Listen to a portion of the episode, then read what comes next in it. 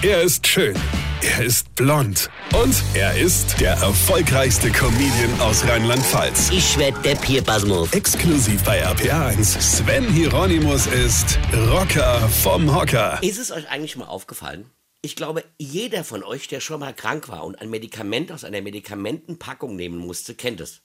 Es gibt dabei zwei Sachen. Erstens, man macht die Packung immer, aber auch wirklich immer an der falschen Seite auf. Egal wie rum du sie aufmachst, du hast immer den Beipackzettel auf der Seite, ja, den du dann erstmal rausholen musst, um an die Tablette ranzukommen. Da steht auch nie drauf, bitte hier öffnen. Auf jedem Amazon-Paket, auf jeder Reibekäsepackung bekommst du angezeigt, wo genau du es zu öffnen hast, aber da natürlich nicht. Ich glaube, das geht auch gar nicht. Denn da ist 100% so ein Mechanismus drin, dass sich der Beipackzettel in der Packung dreht, wenn du ihn auf der anderen Seite aufmachst. Das ist immer wie so ein Lotteriespiel.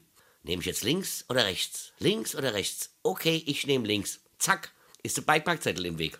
Okay, neue Packung. Jetzt nehme ich rechts. Zack, ist der Beipackzettel im Weg. Immer.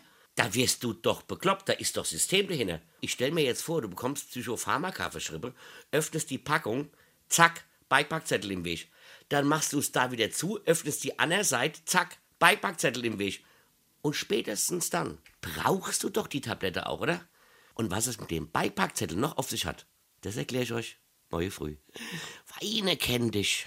Weine. Sven Hieronymus ist Rocker vom Hocker. Tourplan und Tickets jetzt auf rpr1.de. Weine kenn dich. Weine.